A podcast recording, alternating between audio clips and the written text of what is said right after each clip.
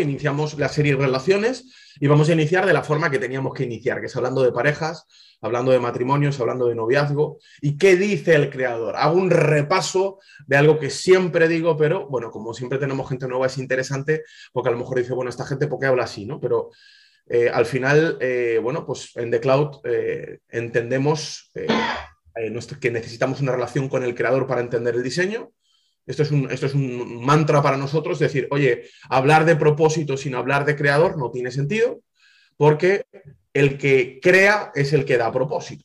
Todo lo creado, todo lo que tocamos, todo lo, que, lo que con lo que nos relacionamos, ya sea una taza, sea una silla, sea cualquier elemento, al final fue diseñado en la mente de alguien, en este caso un inventor, un humano, que buscaba algo y por eso lo dotó de una naturaleza y de una forma. Del mismo modo, nosotros como seres humanos no compramos la peli de que somos un accidente cósmico, de hecho matemáticamente no encaja, sino que hay un propósito en nosotros y alcanzar ese propósito nos arroja plenitud. Ahora, mm, vivir en plenitud es vivir en propósito. ¿Y qué ocurre? Dentro de uno de los elementos más importantes o una de las situaciones más curiosas que tenemos que enfrentar como seres humanos es que no estamos solos. Alguno dirá, oh, está, hablando de ovnis. No, no estoy hablando de ovnis. No estamos solos. Me refiero a que Dios nos dio una, la tierra, nos dio la habitación, como siempre decimos, por amor, como padre, pero esa habitación es una habitación compartida. Es una habitación en la que tenemos otros hermanos, tenemos otras personas en nuestro entorno con las que tenemos que aprender a relacionarnos. Y probablemente estemos hablando de uno de los grandes una de las grandes cuestiones y uno de los grandes dolores de la sociedad, que es cómo me relaciono con mis semejantes. Ahí, eh, queremos, eh, eh, en esta sesión o en esta, en esta serie, perdón, entrar, que es cómo me relaciono con las personas que están a mi alrededor. Y probablemente la relación de la que más se habla es de tu relación de pareja, ¿verdad? ¿Por qué? Por eso el cine, el arte, la historia, eh, eh, las grandes batallas, o sea, todo ha sido condicionado en muchas ocasiones por este amor tan sumamente mm, arrollador, vamos a llamarlo así, que es ese amor que tiene que ver con escoger un compañero o escoger una compañera, escoger un socio, una socia de vida, ¿no? Esa persona que además se, dan una serie de connotaciones tremendamente potentes y que además, dicho sea de paso, eh, en la ecuación, en la lista de elementos necesarios para hallar plenitud, siempre está el hecho de eh, eh, encontrar esa pareja que, comparte con nosotros. De hecho, no, no es que lo digamos nosotros, es que está en el diseño de Dios. Y aquí querría ir, querría ir, de hecho, al libro de Génesis. ¿Vale? La Biblia, el libro de Génesis, como sabéis, es el primer libro. De hecho, es el libro que narra la creación, nos narra un montón de, de principios y de secretos que son tremendamente poderosos. Pero antes de entrar en materia, sí me gustaría ver cuáles fueron las primeras palabras con las que Dios habló del matrimonio o con las que Dios habló de la pareja. Eh, habló de, dos personas que se unían para, eh, bueno, pues para, en este caso, eh, construir una vida o un proyecto juntos. Dice Génesis 1.28, que es el primer, este es el primer libro de la Biblia. Las primeras palabras en las que Dios habla en plural, aunque todavía no hay un plural, hablaremos de eso, dice, Dios los bendijo y les dijo, sean fecundos, esto es Génesis 1.28, y multiplíquense llenen la tierra, sojúzguenla, tengan dominio sobre los peces del mar, las aves del cielo y todos los animales que se desplazan sobre la tierra. O lo que es lo mismo. Esto ya sabéis que me gusta mucho hacerlo, lo hago con todo, pero tiene sentido. Me dedico a la comunicación, lo hago con las empresas, lo hago con los profesionales, los verbos maestros. O sea, cuando Dios pensó en el hombre, paréntesis, para los que dicen que la Biblia es machista, porque hay gente que lo entiende machista, ese hombre no como macho o como masculino, ese hombre como ser humano. Dicho sea de paso, repito, aquí él está hablando en plural, luego vamos a ver cómo habla en plural. Los primeros verbos que salen de la boca de Dios, es decir, si, si, yo cuando creo una silla, como siempre digo, mi primer verbo es sentarse o sentar, o eh, si mi primer verbo para, para, para taza es contener, el primer verbo que sale de Dios en plural, porque dice los bendijo. ¿A quién bendijo? Ojo, ¿eh? Ojo, porque aquí hay, no me voy a meter en cuestiones súper profundas, espirituales y teológicas. no voy a entrar en rollos, ya, ya tendremos tiempo para los que queráis eh, profundizar en algún momento para entrar en todas estas historias. Pero dijo, sean fecundos y multiplíquense. Es decir, la carta, el manual de instrucciones de Dios para los seres humanos o para ellos, en este caso, porque los bendijo, fueron dos en este versículo. Sus verbos maestros fueron dos. Uno tenía que ver con un objetivo de productividad familiar. ¿Vale? Hay, un misterio, hablaremos de ello en, el apartado de relaciones cuando hablemos de hijos. Hay, algo muy poderoso para la trascendencia, para el legado del ser humano en, eh, los hijos, pero habla también de y tengan dominio, habla de reino, habla de, de control. Yo siempre digo y que, uno, esto, es un principio espiritual, pero que se cumple en lo visible, ¿no? Que es que el hombre no puede buscar algo que no ha perdido. porque el hombre siempre lo quiere controlar todo? porque el hombre siempre quiere gobernarlo todo? Siempre quiere ser el jefe. Somos tan ingobernables, nos cuesta tanto escuchar órdenes. Bueno, fuimos creados con una esencia de gobierno. De hecho, repito, los primeros verbos que salen de la boca del ingeniero maestro, el que, que diseña al hombre, fue, oye, vais a estar juntos, os vais a multiplicar, vais a ser productivos, pero no solo vais a ser productivos, además vais a ser gente de dominio, vais a gobernar, vais a administrar la tierra. Vale, dicho esto, ojo al dato porque los primeros verbos, esto, esto es profundo, en los cuales Dios o la primera interacción en la que Dios habla de hombre y mujer, que todavía no está hablando de hombre y mujer, pero está hablando en plural, no está hablando de nada emocional.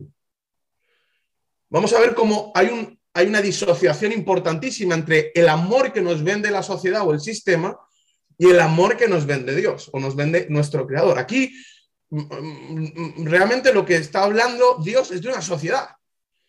Y los bendijo Dios, o sea, os va a ir bien, colegas, pasároslo bien, por cierto, tener un montón de hijos, ser productivos, colegas, y gobernar la tierra. Aquí no veo no está hablando de química, no está hablando de muchas cosas, pero vamos a seguir avanzando porque quiero darle sentido a todo esto. ¿Cuál es la siguiente vez que Dios perfila un poquito más este, este pensamiento? O sea, partimos de la base de que Dios no habló de, hombres y mujeres desde, la, desde el abordaje del sentimentalismo de las emociones, sino desde el abordaje de un objetivo común.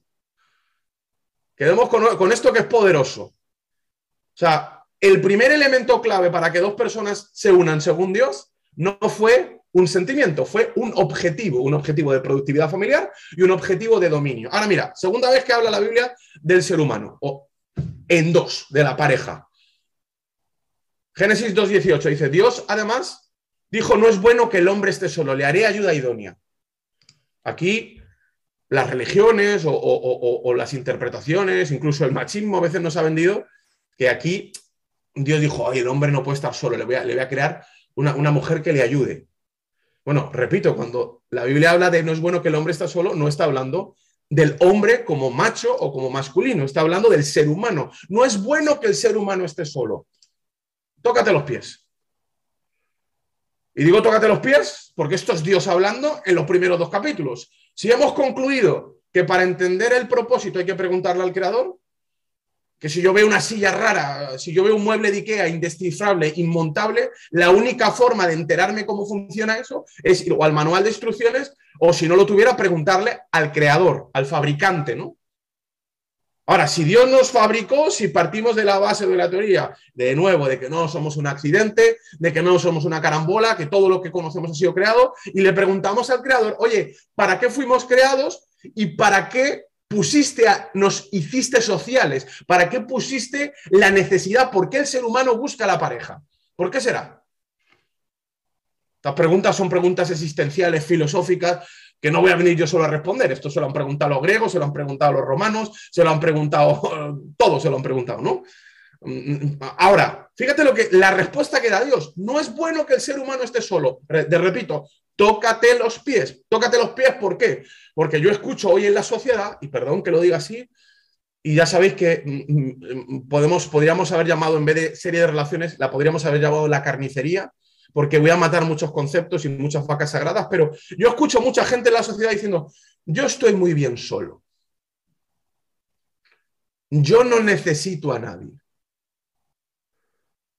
Ojo, no estoy diciendo que necesites a alguien. Ahora vamos a entrar en los matices. Todo tiene matices, todo tiene etapa.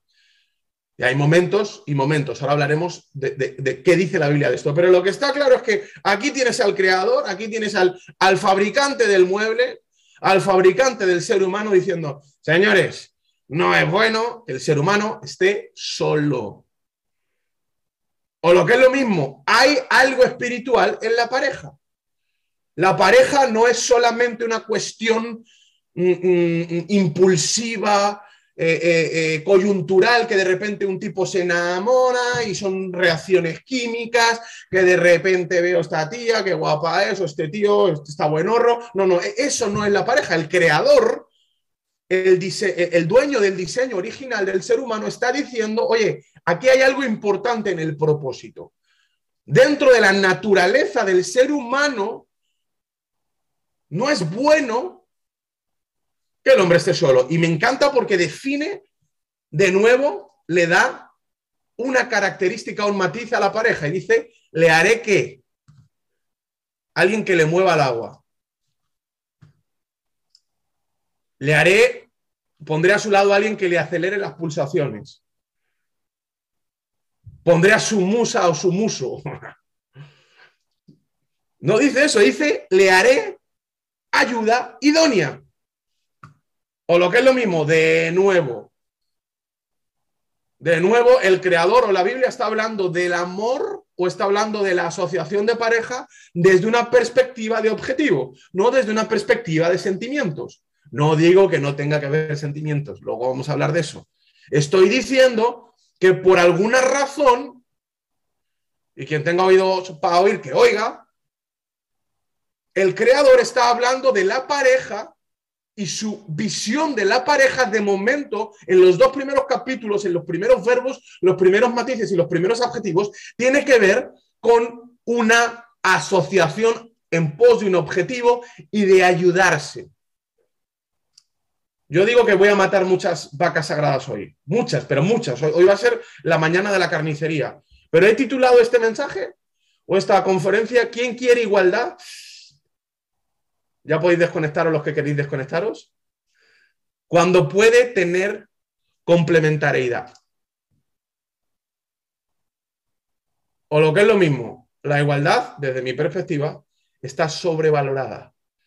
Porque la igualdad genera, vamos a decirlo así, estoy cuidando las palabras para que matar las vacas sagradas pero con dulzura, pero la, el amor a la igualdad va a destruir la diversidad y va a aniquilar la complementariedad. Yo le doy gracias a Dios de que mi mujer no es igual que yo. Pero gracias a Dios, cada mañana, cada minuto, cada vez que veo mi casa, cada vez que veo sus toques de brillo, cuando, cuando vas a los plugins, los que habéis tenido la oportunidad de conocer a Mitch, esa es mi vida, no, no es que lo haga para los plugins, ella vive así todo el puñetero día dopada con la belleza, o sea, todo lo que engancha lo embellece. Yo doy gracias a Dios de que mi mujer no es igual que yo, porque seríamos una familia troclodita. Yo viviría en las cavernas. Y yo me perdería de todo lo bueno que mi, mi mujer, mi esposa puede aportar si tuviera esta falsa idea de que yo estoy bien solo.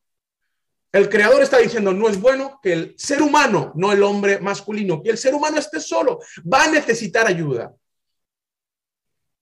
Ayuda, ahora vamos a ver para qué. Ojo que alguno está diciendo, no me gusta cómo vas, déjame acabar.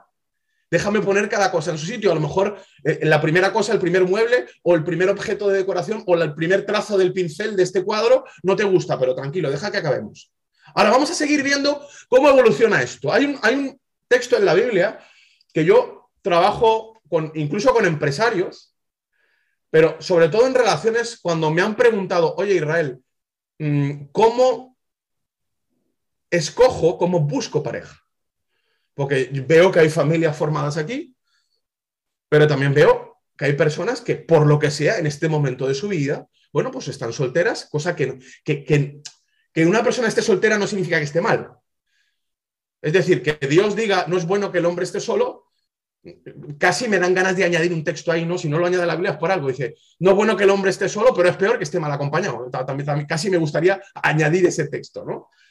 pero, pero la propia Biblia lo va a decir más adelante, ¿no? Pero que, que el ser humano no esté solo no es un drama, siempre y cuando esté abierto a entender que tarde o temprano va a llegar su propósito. Ahora, fíjate qué curioso, en ese proceso de encontrar con quién asociarme para construir mi vida, con quién complementar este elemento clave de mi propósito, que es quién me va a acompañar, fíjate qué historia tan bonita nos narra la Biblia en Génesis capítulo 24, que nos habla de un tipo, que ya hemos hablado de él alguna vez en teclado, que se llama Abraham, dicho sea de paso por traducirlo, un empresario, forretti, o sea, estaba más forrado que la leche, con súper propósito, con una comunicación con Dios impresionante. La Biblia lo llama el padre de la fe, un puñetero crack. Ahora, este puñetero crack está llegando a sus últimos días, en el capítulo 24 de Génesis, se está haciendo mayor, está viendo que se va a morir y se le viene la pregunta que se le viene a muchos seres humanos en esa etapa de la vida. Ostras, ¿a quién le dejo todo esto que he construido? todo lo que he aprendido, todo lo que Dios me ha dado, todo mi patrimonio, todas las cosas que tengo, ¿quién va a heredar? ¿Dónde voy a trascender? ¿Dónde va a estar mi legado? Y en este proceso él mira a su hijo, mira a Isaac, que era su hijo. Ahora, Isaac tenía una situación. Isaac, imagínate, guapo, esforzado, forreti, hijo de Abraham, educado en la fe, una mentalidad. O sea, el tipo era una, una perita dulce.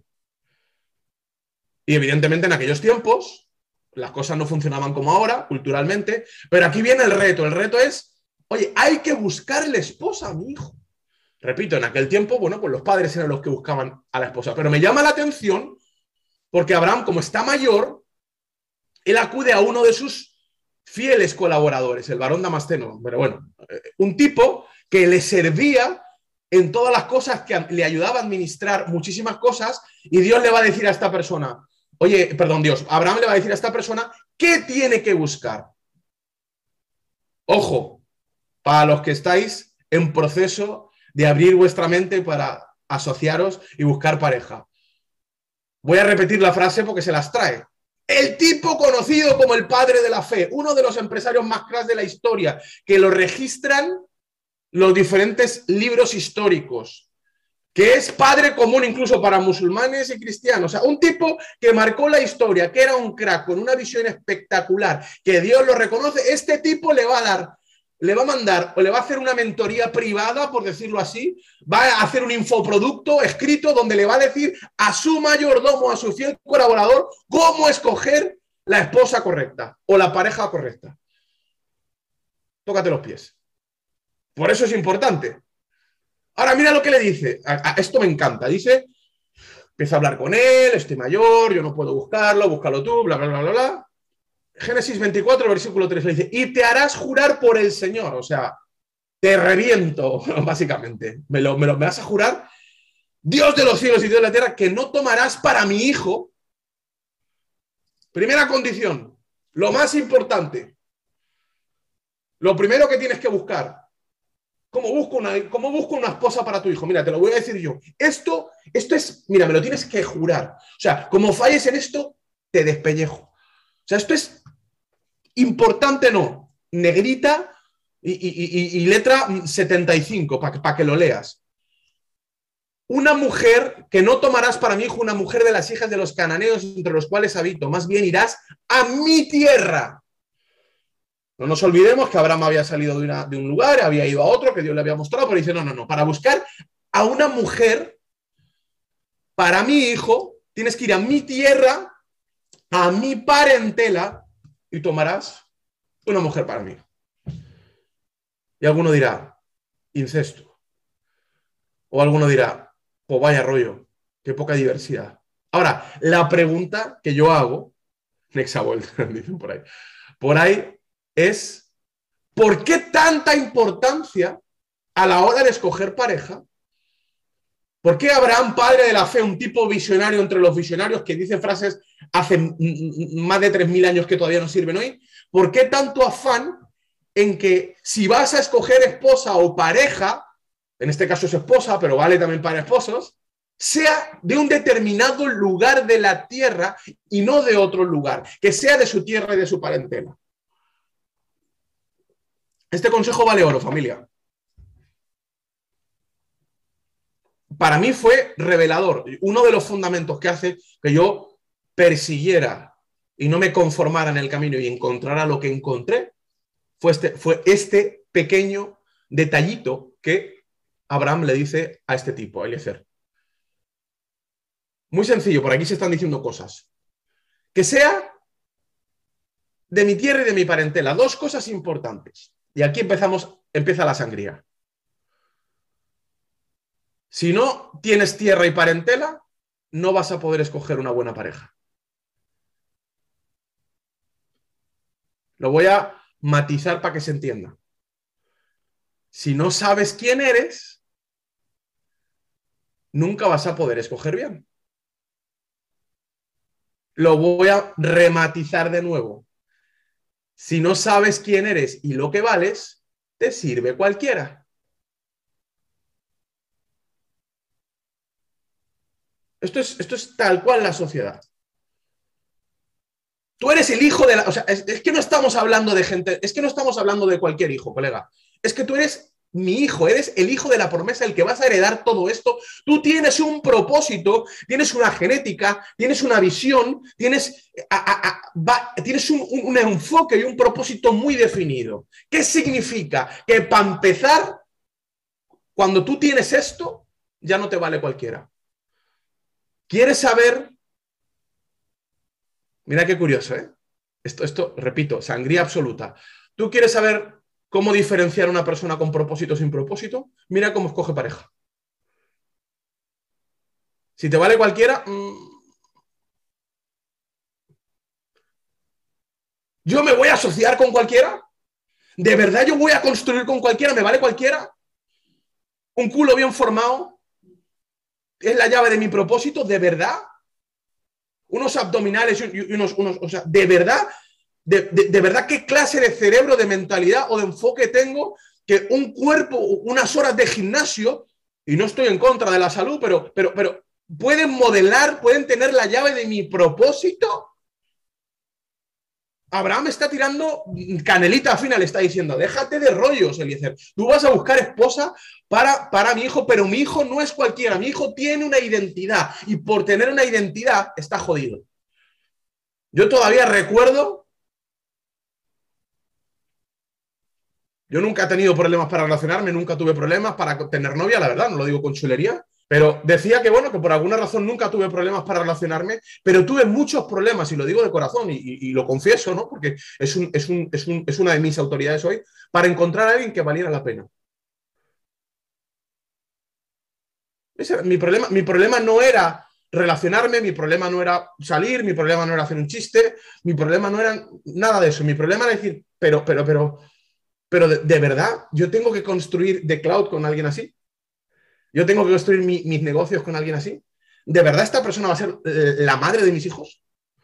Y honestamente, este versículo condicionó, y lo tengo que decir de alguna forma, mm, me fastidió bastante en, mis años de soltería. Me fastidió bastante porque yo sabía quién era.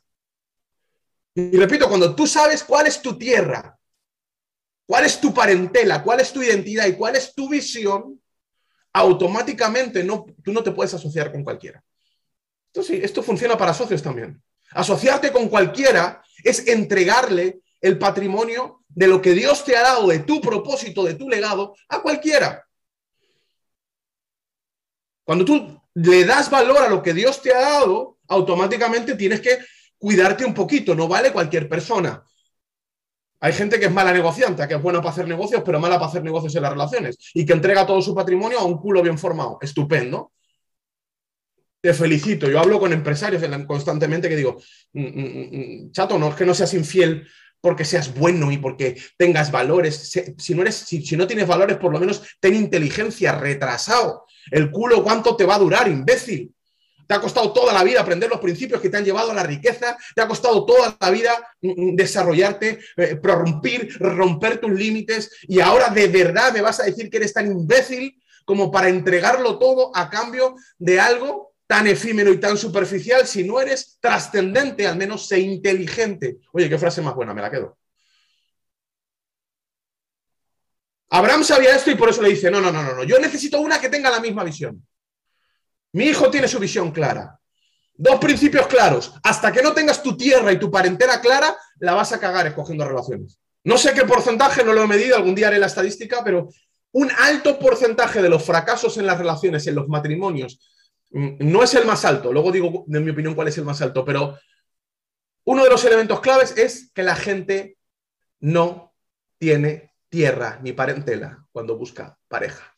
¿Quién eres? ¿Cuál es tu propósito? ¿Cuál es tu visión? Porque eso va a delimitar quién encaja o quién no.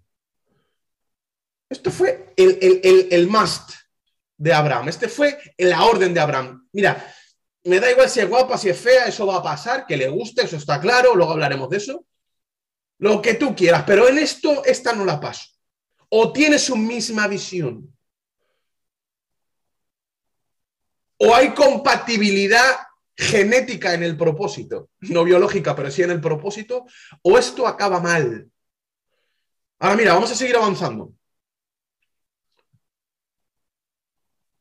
De nuevo, el creador habló de la pareja desde la perspectiva de los objetivos.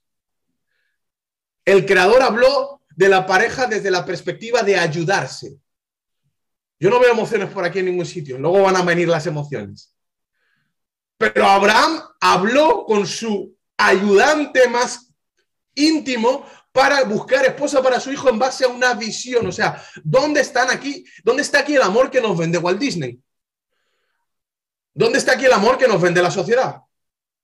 Israel es un desalmado, es todo racional. No estoy diciendo eso. Estoy diciendo que un inicio, que una base sobre la cual construir una relación de propósito es una visión definida, es un concepto definido y una identidad definida. Porque si no sabes quién eres, repito, te vale cualquiera. Os voy a decir algo. Todos los que estáis buscando pareja, o todos los que aspiráis a encontrar pareja, a lo mejor no la estáis buscando.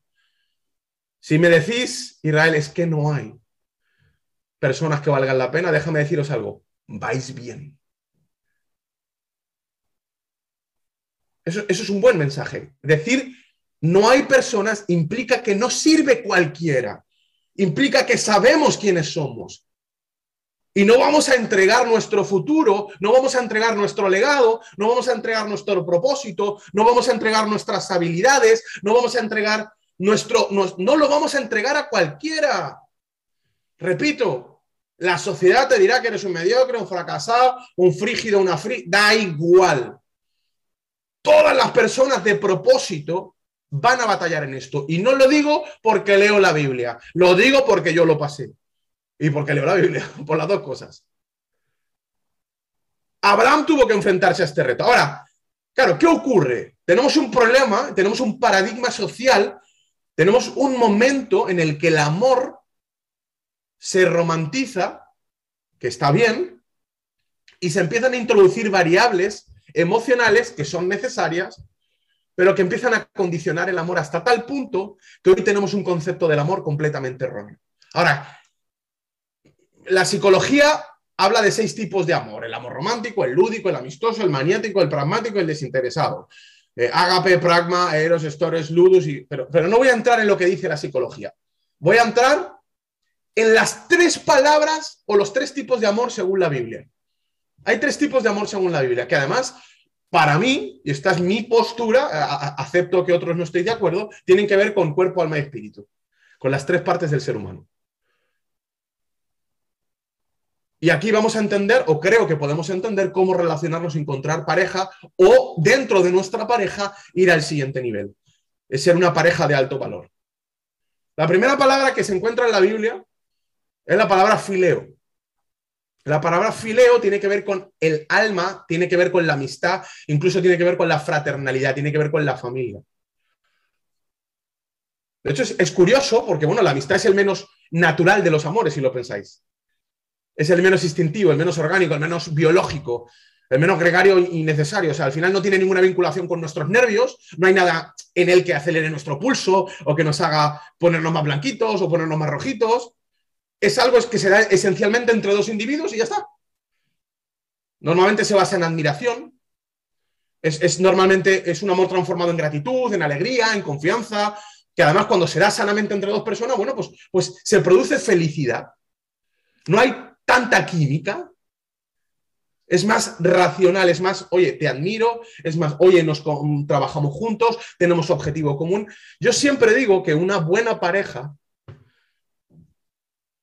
debería pasar, no sé cuánto tiempo, pero al menos un tiempo como, bueno, como buenos amigos. Si tu pareja no es tu amiga, estás jodido. Lo voy a decir de otra forma. Si no escogerías a tu pareja como uno de tus mejores amigos, hay una parte del amor que te vas a perder.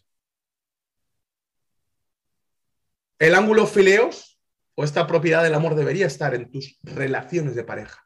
Deberíais ser amigos. Debería haber admiración mutua, debería haber respeto, debería haber colaboración, debería haber algo que no tenga que ver solamente con la química. Al igual que, porque esto hace que las relaciones sean más duraderas. Es verdad que es una relación que a veces tiene interés. Ya os digo de antemano, todas las relaciones tienen interés y no pasa nada.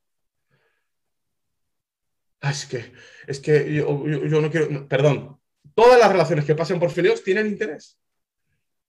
La gente que dice, es que yo no creo en el amor para toda la vida. ¿Ah, no? ¿Y entonces qué pasa con los padres y los hijos? ¿Y tú vas cambiando de amigos cada 10 minutos o qué? ¿Cómo puede ser que tengas amigos de hace 20 años y no te dure una pareja ni 10 minutos? A lo mejor es que el problema no es, ah, es que son amores diferentes. Ah, no, a lo mejor es que simplemente hay una propiedad del amor que te estás perdiendo. A lo mejor es que no estás basando tus relaciones en toda la plenitud o la complejidad del amor. La parte fileos, el área fileos, el enfoque fileos, tiene que estar en tu vida. La amistad tiene que estar en tu vida. Yo tengo aquí ahora mismo conectados amigos de hace más de 20 años. Me siento un anciano cuando digo esa barbaridad, pero, pero, pero nos queremos de hace 20 años y nos vamos a pelear toda la vida. Y si no nos peleamos, un día quedaremos y diremos, chato, hace mucho que no peleamos, vamos a pelearnos, porque no puede ser. Mira, eres un imbécil de vez en cuando. Y no pasa nada, ya sabes que lo vas a reparar porque hay un vínculo fileos, hay un vínculo de cariño, de admiración, de colaboración, hay intereses, me interesa porque me inspira, me, le intereso porque me inspira, da igual, no pasa nada, los intereses están sobre la mesa y no pasa nada. Es que yo me gusta, me siento usado, pues eso es que tienes valor, desgraciado, da gracias a Dios. Yo, yo me siento a veces tremendamente usado. Si nadie te usa, preocúpate porque es que entonces no tienes valor, no vales para nada. No te puedes ni usar. Es como, te, me encantaría usarte, pero es que no vales para nada, tío. Es que me siento usado. Qué bien, tienes valor. No pasa nada, los amigos nos usamos. Para eso estamos. Llórame en el hombro, pídeme una ayuda, te acompaño. Sana eso, es, esa mentira que te han medido en el cerebro de que cuando me usan yo no quiero ser un objeto ni quiero ser usado. Pero ¿qué mierda? ¿Quién te ha contado esa película? Si somos seres de utilidad, nos, nos, utilizamos, nos bendecimos, nos cuidamos, es parte del amor. El amor es dar.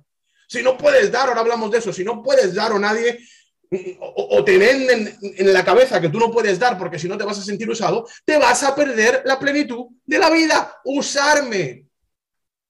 Ahora, usarme de forma legítima y contármelo, por favor. Que las cartas estén sobre la mesa. A mí mi mujer me usa, yo soy un hombre objeto y, lo sabe todo el mundo. Ella me usa para inspirarse, se levanta por la mañana y dice, qué chico más guapo, ya lo sé, no pasa nada. Todo eso, todo ese talento que veis para, para ella inspirarse y que haga todo bonito, en realidad nace de que la mañana se levanta y, y, entre mi aliento de rosas y mis legañas ella se inspira para todo el día. No pasa nada. Yo me inspiro en mi esposa, ella lo sabe, está puesto sobre la mesa, no pasa nada. Ahora, si tú no construyes relaciones en las que hay amor fileos, no hay amor racional, no hay amor mental, no hay alma, que no biología, que no instintos, probablemente tus relaciones se vayan a caer. Es que nuestra relación, en nuestra relación era solo sexo. Entonces, con perdón, no tienes una relación. Tienes un socio de empotramiento pero, pero, pero no, pero no, no, no, no, no, no tienes una, una relación. O sea, te daría igual. O sea, en el metaverso vas a ser feliz porque si no quieres construir una amistad, ¿qué más te da? Perdón que sea tan escatológico, pero es la realidad. Necesitas amistad. Ahora, volvamos al inicio. El creador decía que una razón para construir una relación era tener un objetivo común. Si no podéis construir juntos, si no hay una tierra, una parentela conjunta, si no hay una visión conjunta, te vas a perder en el camino. Ahora, el segundo punto, o el segundo aspecto del amor, según la Biblia, es el, amor eros. Claro que sí. No hablo en contra de la química. La química es maravillosa, es efímera, eh, eh, es fluctuante, pero, no, pero es maravillosa. Es un amor, bueno, pues un poco menos maduro, en el que se tiende a idealizar a otra persona, el amor eros. La energía eros es verdad que llega con mucha fuerza y normalmente es un poco más fugaz. De hecho, tiende a disminuir con el tiempo y no es suficiente para establecer relaciones duraderas. Si tú necesitas, es que se perdió la química, no te jode, claro que se pierde la química. Es que eso, lo hace hermoso. Le decía, yo escuchaba a mi padre dar un consejo una vez que me pareció muy poderoso. Mis padres, cuando los conozcáis un día, bueno, pues son dos viejitos tiernos, creo que hoy no están conectados, así que lo puedo decir, que se aman y todavía no entiendo por qué se aman, porque uno es impulsivo español, la otra es alemana racional cuadrada, y nunca entendí por qué se amaban y siempre me dieron una lección de amor, de que al final el amor es una decisión, pero bueno, luego hablamos de eso, ¿no? Y construyeron evidentemente un hogar familiar tremendamente complejo, pero tremendamente versátil e integral, porque eh, ambos aportaban cosas y matices maravillosos. Pero nunca olvidaré un consejo escuchando a mi padre hablando con una pareja hace muchísimos años y diciéndole a estas personas, le dijo, es que me voy a divorciar, Ángel. ¿Y por qué te vas a divorciar? Porque ya no puedo más. Este fue, su argumento, ya no puedo más, ya no soporto esta situación más. Y nunca olvidaré las palabras de mi padre cuando le dijo, bueno, pues, pues ya está, ya has fijado tu límite. No sé si se lo dijo así, pero esto, o sea, se lo dijo con otras palabras, pero básicamente lo que le vino a decir fue, sabes que siempre vas a tocar este límite, ¿no? O sea, sabes que el momento en que le pones fin a tu compromiso, le pones fin a tu capacidad de soportar y dar, automáticamente hasta ahí van a llegar todas tus relaciones. Ya, has puesto un límite, has dicho, hasta aquí llego. O lo que es lo mismo. ¿Cómo Usain Bolt pudo correr a la velocidad que corrió? ¿Por qué ese tipo hizo historia? porque probablemente corrió a la misma velocidad que Carl Lewis y dijo, mm, yo puedo más. Yo puedo ir un poquito más allá. Y en ese esfuerzo de un poco ir más allá, conquistó lo, lo extraordinario. Yo veo una sociedad que vive relaciones ordinarias. ¿Sabes por qué? Porque nunca se atreven a ir a lo extraordinario quieren vivir en el mundo eros, quieren vivir en, la emocionalidad, en la parte bonita. Quiero enamorarme de nuevo. Quiero volver a correr esa carrera. A lo, pero ¿sabes lo que pasa? Que además cada vez que corres los 100 metros a la misma velocidad, cada vez vas perdiendo ilusión. Déjame decirte algo, si tú, tus relaciones se basan en lo efímero, en esa en esa química que es maravillosa, no estoy en contra de esa química, todos nos merecemos esa química. Y si no está, cuidado, porque tiene que ocurrir. Esto es como la canción de reggaetón, yo lo quiero todo, papi, o sea, quiero amor, amor fileos, pero también quiero amoreros, claro que sí. Yo me acuerdo la primera vez que, que, compartí momentos con mi mujer y decía, pero, esto, pero esta barbaridad de mujer, ¿dónde ha salido? A mí se me salía el corazón, del, hablando por ella por teléfono incluso, me latía el corazón y claro que esa química es preciosa. Tienes que vivirla, pero cuidado con establecer tus relaciones en base a química. De hecho, dice la Biblia, fíjate qué versículo tan poderoso en Jeremías, dice, el amor, perdón, el corazón es engañoso y perverso más que todas las cosas. Mira, yo le tengo la guerra declarada a algunas frases en la sociedad. Una de las que me repatea, de hecho me da urticaria, es sigue tu corazón. Pero qué mi, perdón, ¿eh? lo voy a decir con todo mi cariño, las películas, sí, pero ¿cómo que sigue tu corazón? Sigue tus emociones, pero tú eres consciente que nuestras emociones son un carrusel, que es una montaña rusa. Yo siempre pongo el ejemplo, padres que estáis en la sala, ¿os ha pasado alguna vez que vuestro hijo revienta algo que os encanta? La tele, temblando y se va a caer. La pregunta es, si se cae la tele y se parte ese plasma que te acabas de comprar en Black Friday, impresionante, y lo parte, ¿qué siente tu corazón? Te reviento, niño, ahora mismo. Es que te reviento. Y ahora volvamos a Disney. Sigue tu corazón, revienta al niño, sacrifícalo, despelléjalo, ¿de verdad? Fíjate lo que dice la Biblia. La Biblia dice exactamente lo contrario. No dice que no tengas corazón. No dice que no, no tengas intuición, que son cosas diferentes. Dice, ante todo, que te quede claro, no te olvides que el corazón es engañoso y perverso. Es decir, en ocasiones tus emociones te pueden mentir.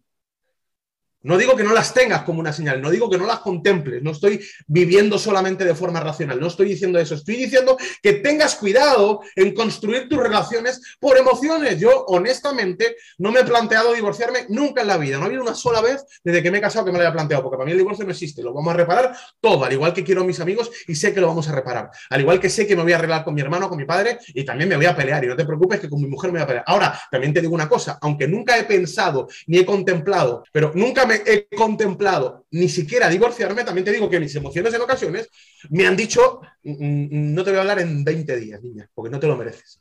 O, mm, sea, me han dicho 40 veces cosas de mi mujer ¿Y a cuántos nos ha pasado que nuestras emociones han estallado, nos decían algo, nos susurraban algo, no te quiere, no ocurre, no va a pasar, lárgate, déjale, y de repente, cuando pasa un poquito de tiempo, dices, ostras, qué equivocado estaba. Primer patrón para fracasar en tus relaciones, primer patrón para destruir tu pareja, primera, primer patrón, bueno, segundo, hemos dicho que el primer patrón es asociarte sin tener identidad. Pero el segundo sería, relacionate solo de modo emocional.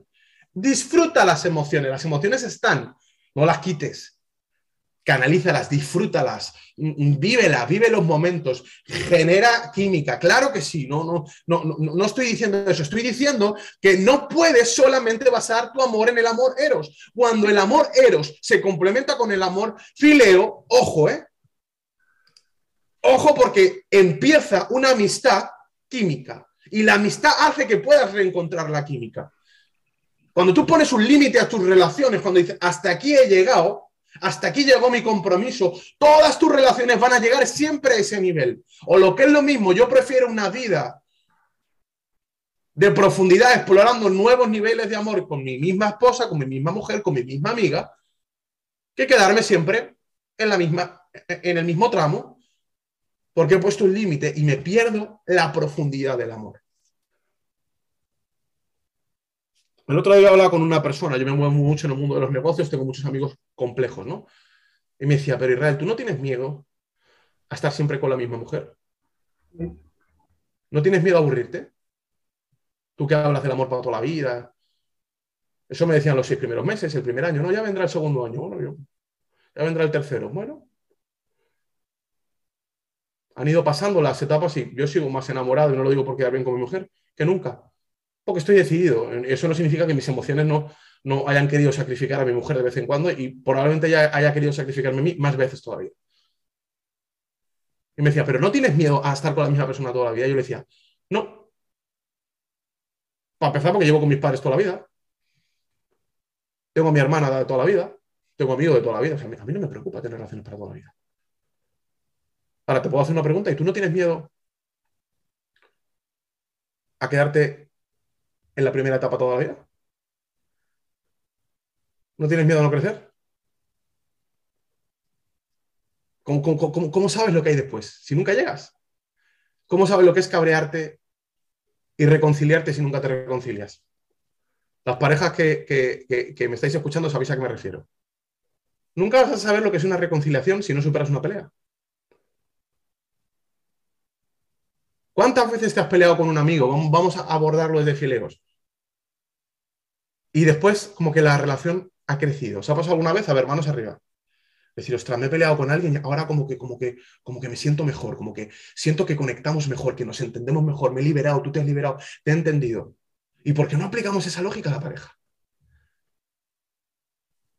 O sea, no tienes miedo de verdad de morirte en tu vida y decir, yo no disfruté del amor. Yo tengo terror a eso. Yo tengo terror a no disfrutar de lo que Dios me dio. Dios me dio plenitud. Yo tengo terror a no afrontar todos los retos de mi vida al lado de alguien. Y no lo voy a sacrificar por otras, sí, pues vale, pues sí, variedad, pues sí, hay, que elegir en la vida, pero, pero hay, hay, elecciones que las tengo claras.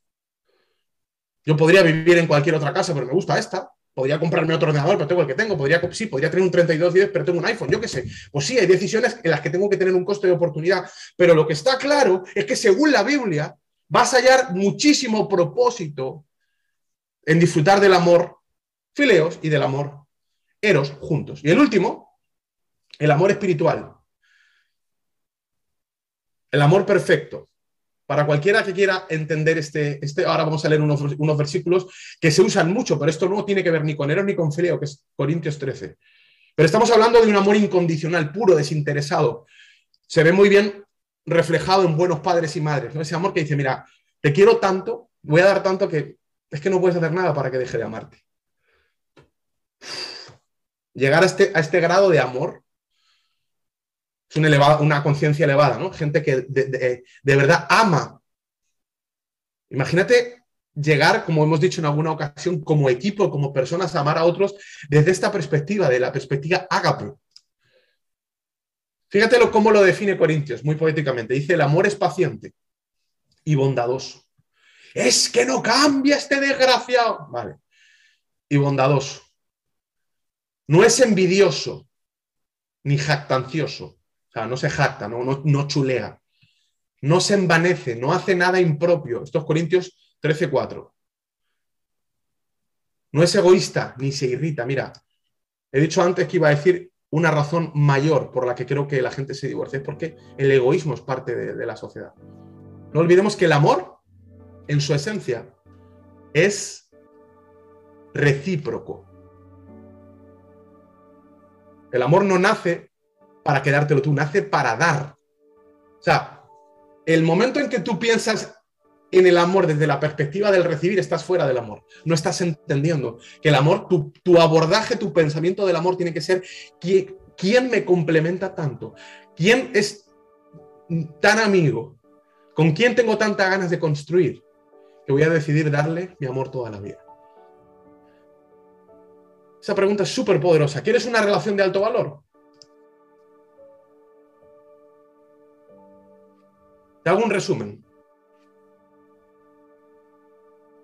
El amor es dar, es recíproco. Pero como Abraham dijo de otra forma, no puedes dar aquello que no tienes. Por eso hay personas que dicen, estoy soltero, no pasa nada. A lo mejor estás en el proceso de averiguar tu tierra y tu parentela.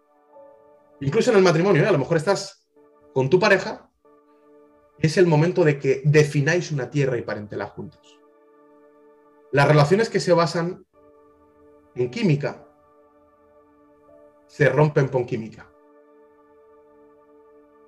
Las relaciones que se construyen por propósito se sostienen por propósito.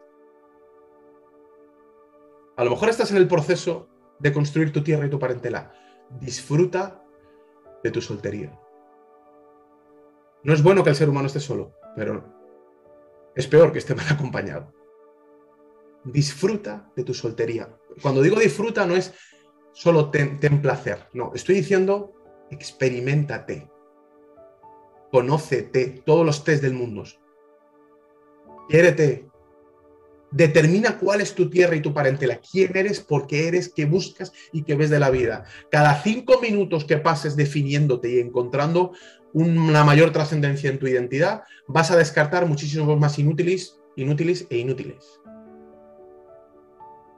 Cada minuto que progresas en tu propósito es un minuto, son 100 o 200 personas que se van de la lista y no te encajan. ¿Sabes por qué es tan difícil encontrar el amor a veces? Porque como no estás definido, yo cuando conocí a mi mujer dije, es esta, mi socio me quería matar A los dos días yo sabía que Michelle, y no la había visto en persona, sabía que era mi esposa. ¿Sabes por qué? Porque cuando te has pasado toda la vida definiendo, definiendo, definiendo, definiendo, definiendo, definiendo, no hay nadie en la lista. Y aquí viene un consejo del Padre de la fe. Aquí viene la fe. Yo me acuerdo orando a Dios diciendo, Dios, que me tengo que quedar soltero, me quedo soltero. Pero prefiero estar solo que me acompañe. Y eso que sé que tú como diseñador dijiste que no es bueno que, que el ser humano esté solo. Pero yo creo en ti, Señor. Yo creo que hay una persona para mí. La llevo buscando toda la vida. Como persona que va de compras y está buscando algo que te quede bien, que sea del color que quieres, que encaje, que esté en un rango de precio. Llevas años buscando y nunca la encuentras. Y de repente un día pasas por una tienda y aparece fe, un milagro. Aparece lo que buscas, te queda mejor de lo que pensabas está más barato de lo que pensabas. Y entonces en ese momento, ¿qué dices? Ay, tengo que pensarlo, y un cuerno. No puedes dar aquello que no tienes. Déjate procesar, déjate crecer, déjate desarrollar lo que tú eres en Dios y construye una visión. Porque el primer verbo que Dios le dio, lo primero que le dio Dios a la pareja, no fue química. Fue objetivos. Luego vino la química, ¿eh? Otro día nos narramos, Dios lo saca de la costilla y Adán ve a, Eva y hay química, dice, uy, carne de mi carne, sangre de mi carne, sangre de mi sangre, no te preocupes que, va a haber química. Vas a disfrutar de sexo, de, compartir, de risas, de molestias, de complicidades, lo vas a disfrutar todo. Pero construye en base a un objetivo. No te olvides que el amor no es igualdad, es complemento. Y no puedes complementar o engranar algo que no tiene forma. ¿Sabes por qué también cuando no hay tierra y parentela no encaja el amor o se, se destruye? Porque no hay engranaje. Cuando tú sabes la forma y lo que Dios te ha dado y la otra persona sabe la forma, podéis complementaros. Hay una frase que me cambió la vida y te la, quiero dejar y, si, y, déjala en tu corazón y la vamos a dejar grabada. Dice, si no te completas a ti mismo, todas tus relaciones serán un intento fallido de lograrlo. El amor es dar y no puedes dar lo que no tienes. El amor es complementar y no puedes engranarte con alguien que no está definido. Por eso los engranajes de la sociedad se rompen. Porque la gente tiene parejas por razones efímeras, porque estaba buena, porque me hizo caso. No te mereces una vida tan mediocre, querido. Te mereces a alguien que no duerma contigo por tus sueños porque sean sus sueños. Te mereces alguien que esté igual de loco que tú y viaje contigo y si le pide la pinza igual que tú y haga las locuras que haces tú. Que se desgaste contigo. Que construyáis un proyecto conjunto, el que sea. Que te sirva para reír. Que te sirva en la cama, pero que te sirva en la mesa, comiendo. Que te sirva en la cama de tu cuarto, pero también te sirve en la cama de hospital. Eso te mereces. Un amigo, un socio. Para construir una visión. Y no olvides que el amor es más que una emoción y con esto cierro. El amor es más que una emoción. La emoción es parte de todo un pack completo. Recuerda que todos aspiramos a trascender de un amor biológico, eros, a un amor más racional, más fileos, pero nuestro objetivo es lograr un amor ágape, que llegue un punto en que diga, mira, es que no es nada que puedes hacer para que no te ame. Te voy a amar y, y todo lo que venga lo voy a superar. Cuando la gente se cree que estoy loco porque digo que yo creo en el amor para toda la vida con mi mujer, es que, es que yo no estoy hablando desde las emociones. Desde las emociones, si te hablara desde las emociones, te diría que el amor se puede acabar cada cinco minutos. Ahora acabamos esta reunión y ahora me voy a pelear con mi mujer porque vamos a comer. Porque me peleo un montón. Pero sí puedo hablar con fe y con decisión porque el amor no está en mis emociones. Mis emociones están en el amor, que no es lo mismo. Ojo, ¿eh? En el pack de amor hay emociones. No en el pack de las emociones hay amor. Mi amor es una decisión. Yo he decidido amar a mi mujer toda mi vida. También he decidido ser amigo de algunos de vosotros toda la vida. Y no sé lo que pueda pasar, pero hablo por fe, hablo por convicción y hablo por compromiso y digo, no hay nada que pueda pasar que yo no pueda superar con mi mujer. Solo me he ocupado de que ella tenga la misma fe que yo. Por eso nos casamos. Porque teníamos una misma tierra y nuestra parentela. ¿Tú sabes cuál fue nuestra, nuestro primer análisis genético de tierra y parentela de propósito? Fue, oye, ¿tú qué piensas del matrimonio? Todo se supera. Vale. Tú eres de mi tierra y de mi parentela. Y además está buenísima. Dios es bueno conmigo. Eso es amor. Y la gente por ahí, perdón, que me estoy pasando el tiempo, pero se conforma con máquina, no sé si eres una máquina, 15 minutos de sexo, ¿de verdad? ¿De verdad? ¿De verdad aspiras a tan poco? ¿De verdad? parejas de alto valor. Dios te diseñó. Y cuando te diseñó dijo, no es bueno que estés solo. Te voy a poner ayuda. No porque no estés completo, sino porque no quiero gente igual. Te voy a poner algo que no sea igual que tú. Que te diga, cariño, quítate las legañas, por favor, para salir hoy en The Cloud. Y digas, gracias Dios. para que te baile, para que no solo para que te diga lo bonito, para que te, sacuda el mundo, para que sea tu terremoto, tu tsunami. Todos nos merecemos eso y Dios nos diseñó para eso. Y la sociedad te va a convencer, uno, de que seas un superficial y te quedes en la primera fase y nunca disfrutes de ese amor profundo, nunca llegues al nivel agape, nunca te pases el juego del amor. O te va a convencer de lo contrario, te va a decir que eso no existe. Bueno, vamos a ver. A mí yo conocí a Michelle y en menos de nueve meses estábamos casados. Y de momento le voy ganando a las estadísticas. Nos daban tres meses. Bueno. Nos daban seis meses. Nos dieron un año. Nos dieron tres. Mira, vive un amor tan sumamente bestia que moleste a la gente. La gente diga, no, no, no puede ser esto, esto es, esto parece de hadas. Claro que no es de hadas, por favor. Pero haz que la gente se cuestione su fe. Haz que la gente diga, de verdad, tío, de, verdad, ¿esto es posible? Lo es. Déjame decirte, y te, lo, digo con autoridad porque yo lo pensé. Menos mal que tenía unos padres que se amaban, como digo, por encima de lo que yo podía entender.